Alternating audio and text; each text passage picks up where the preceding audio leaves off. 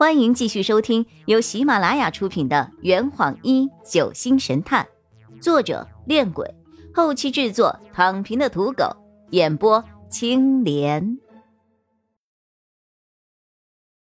第一百六十五章，错发了照片。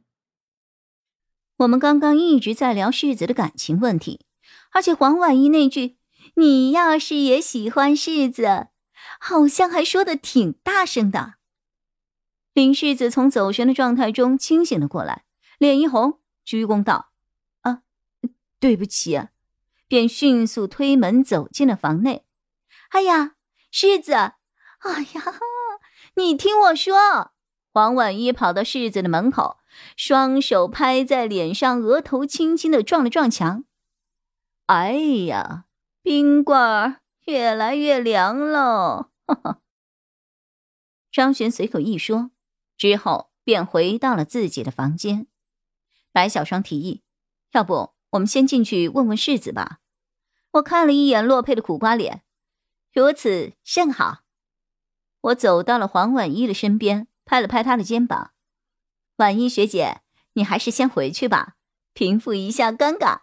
”黄婉一掩面逃回了自己的房间，我无奈的摇了摇头。哎，可怜的婉一呀，这一下把两边都给得罪了。白小双轻轻扣了扣世子的房门：“世子，我们可以进来吗？”“请进。”我和白小双走进了林世子的房间，洛佩摇摇晃晃的跟在我们的后面。林世子一脸娇羞的站在桌边，脸上还有些泛红。他捋了捋头发，嗯，我刚刚只是出门洗漱了一下，没有乱跑。白小双笑着：“世子，你别在意，刚刚婉一只是在开玩笑，你别怪他。”我没有怪他。世子摇了摇头，突然又看向了洛佩，语气尽显娇羞。呃，洛前辈，也不要把婉一的话当真了。坐下聊吧。洛佩转移了话题。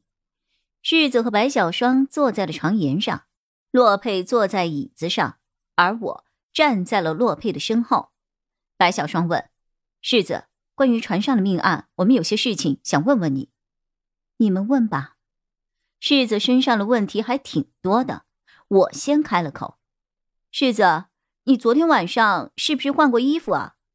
世子想了一下，你是说那件天青色的睡裙吧？啊，那是睡裙啊。对，呃，跟你现在身上穿的有些像，勉强能够说得过去吧。但我总觉得哪里不对，那条裙子好像不是睡裙啊。世子，你昨天晚上出去过吗？这个问题你昨天已经问过了，虽然你昨晚否认了，但我确实看到你今天凌晨十二点左右出去过。世子想了想，还是摇头。但是我确实没有出去过。你昨晚有去找过李伟吗？洛佩好像不打算对世子的行程做更多的追述。去过的。几点去的？嗯。八点左右，我出来的时候看到雨涵就在走廊里。你去找他做什么？世子的双手紧紧的握在了一起，似乎有些难言之隐。白小双试探着：“世子，你知道雨晴和廖望的事儿，对吧？”世子惊讶的看了看白小双，又看了看洛佩。洛佩朝他点了点头。世子轻声回答。嗯，是。那你去四号房找李伟做什么？世子沉默了一会儿，最后拿出了自己的手机，点开与李伟的聊天记录，递给了洛佩。洛佩翻看着聊天记录，眉头微微皱起。我好奇的把脸凑了过去。世子与李伟聊天画面上满是李伟发来的信息，内容几乎都是要找世子吃饭。世子一开始是委婉的拒绝，后来干脆就不回复了。这个李伟老师似乎想追求你啊。这最后两条被他撤回的消息是什么？我再次看向了屏幕，发现最后两句话显示对方撤回了一条消息。世子低声着：“呃，是廖望和雨晴在一起的照片。”什么？我的思路十分的清晰。李伟将冰雨晴和廖望在一起的照片发给了你。洛佩解释着：“应该是发错了吧？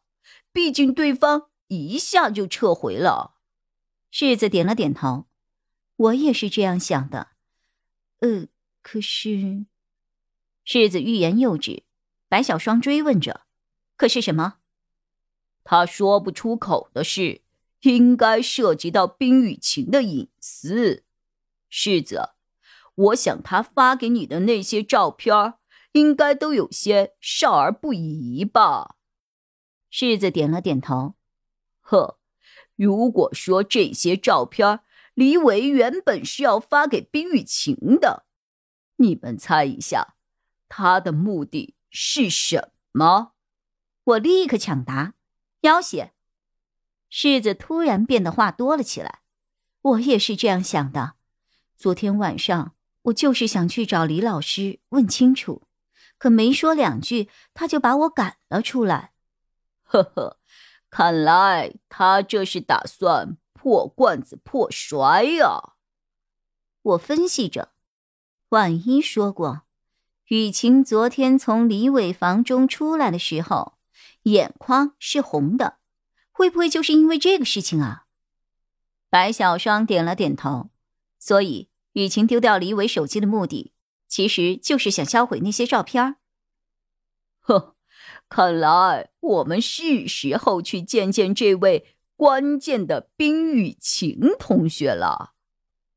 我密世子别过后，便开门准备离开。邵中天刚好站在世子的房门口，把我们三个吓了一大跳。中天，白小双疑惑道：“你找世子有事？”邵中天看到我们之后，也显得很惊讶，随后立刻平静了下来。啊，不是什么重要的事情，你们先忙。哎，我们刚聊完，你进去吧。这坛已经喝完了，呵，你猜出凶手是谁了吗？啊，老板。拿酒来，呃呃，更多精彩，请关注青莲嘚不嘚。